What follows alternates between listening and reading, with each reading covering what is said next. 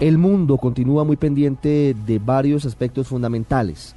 Este es un año electoral en Estados Unidos. A finales de 2016 se definirá quién es el sucesor de Barack Obama.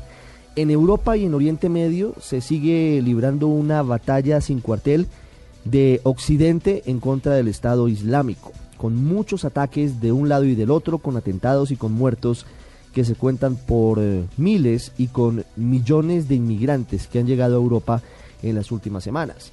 Muy cerca, más eh, del lado de nuestro vecindario, Venezuela sigue concentrando la atención de las noticias del mundo y también lo que ahora plantea Argentina, la Argentina de Macri en el escenario continental, con diferencias muy serias frente a lo que venía haciendo su antecesora Cristina Fernández de Kirchner. Miguel Garzón con lo que viene en este 2016 en el ámbito internacional.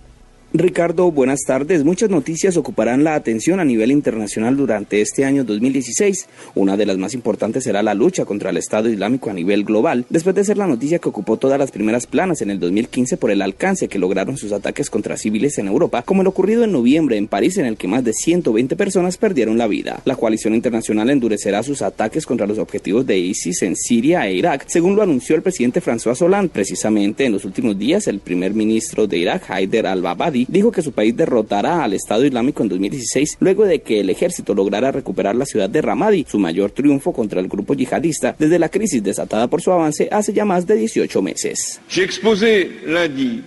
Describí el lunes al Parlamento, que estaba reunido en un encuentro del Congreso, las respuestas que quería poner en marcha para luchar contra el grupo terrorista que nos atacó. Primero, a nivel internacional, se han intensificado las operaciones militares en Siria el portaaviones Charles de Gaulle acaba de soltar amarras. Triplicará nuestra capacidad de realizar incursiones aéreas en la región del Mediterráneo Oriental.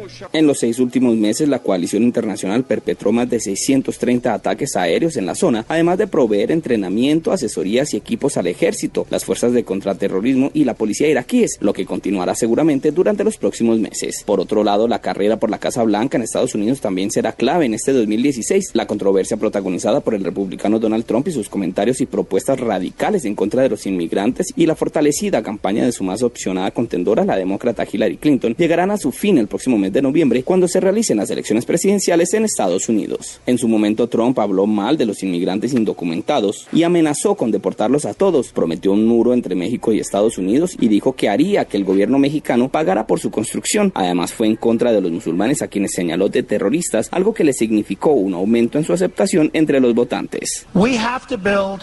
offense. Tenemos que construir una valla fronteriza y tiene que ser la mejor. ¿Y quién la va a hacer?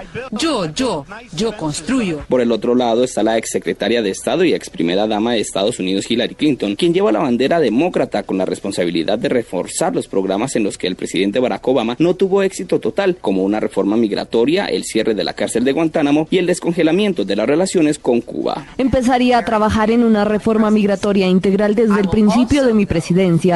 También voy a defender las acciones ejecutivas del presidente Obama y voy a empezar el proceso de establecer un enfoque eficiente para que más individuos puedan aplicar el programa de acción diferida, porque actualmente no tenemos un lugar para las personas con argumentos fuertes, con casos que de verdad lo merecen y no voy a romper familias con deportaciones. Mientras en Latinoamérica los ojos estarán puestos sobre la situación política y económica de Venezuela, que podría afectar a toda la región. Luego de la victoria de la oposición en las elecciones legislativas, se espera que los cambios lleguen al vecino país, sumido en una crisis económica que provocó que tuviera la inflación más alta del continente en los últimos 12 meses. Al respecto, algunos sectores en los últimos días han señalado que con esta renovación dentro del legislativo, los días del presidente Nicolás Maduro estarían contados. Sin embargo, para que la oposición logre una verdadera en Venezuela, es necesario que limen sus asperezas al interior. Este es un informe de Miguel Garzón para el radar de Blue Radio.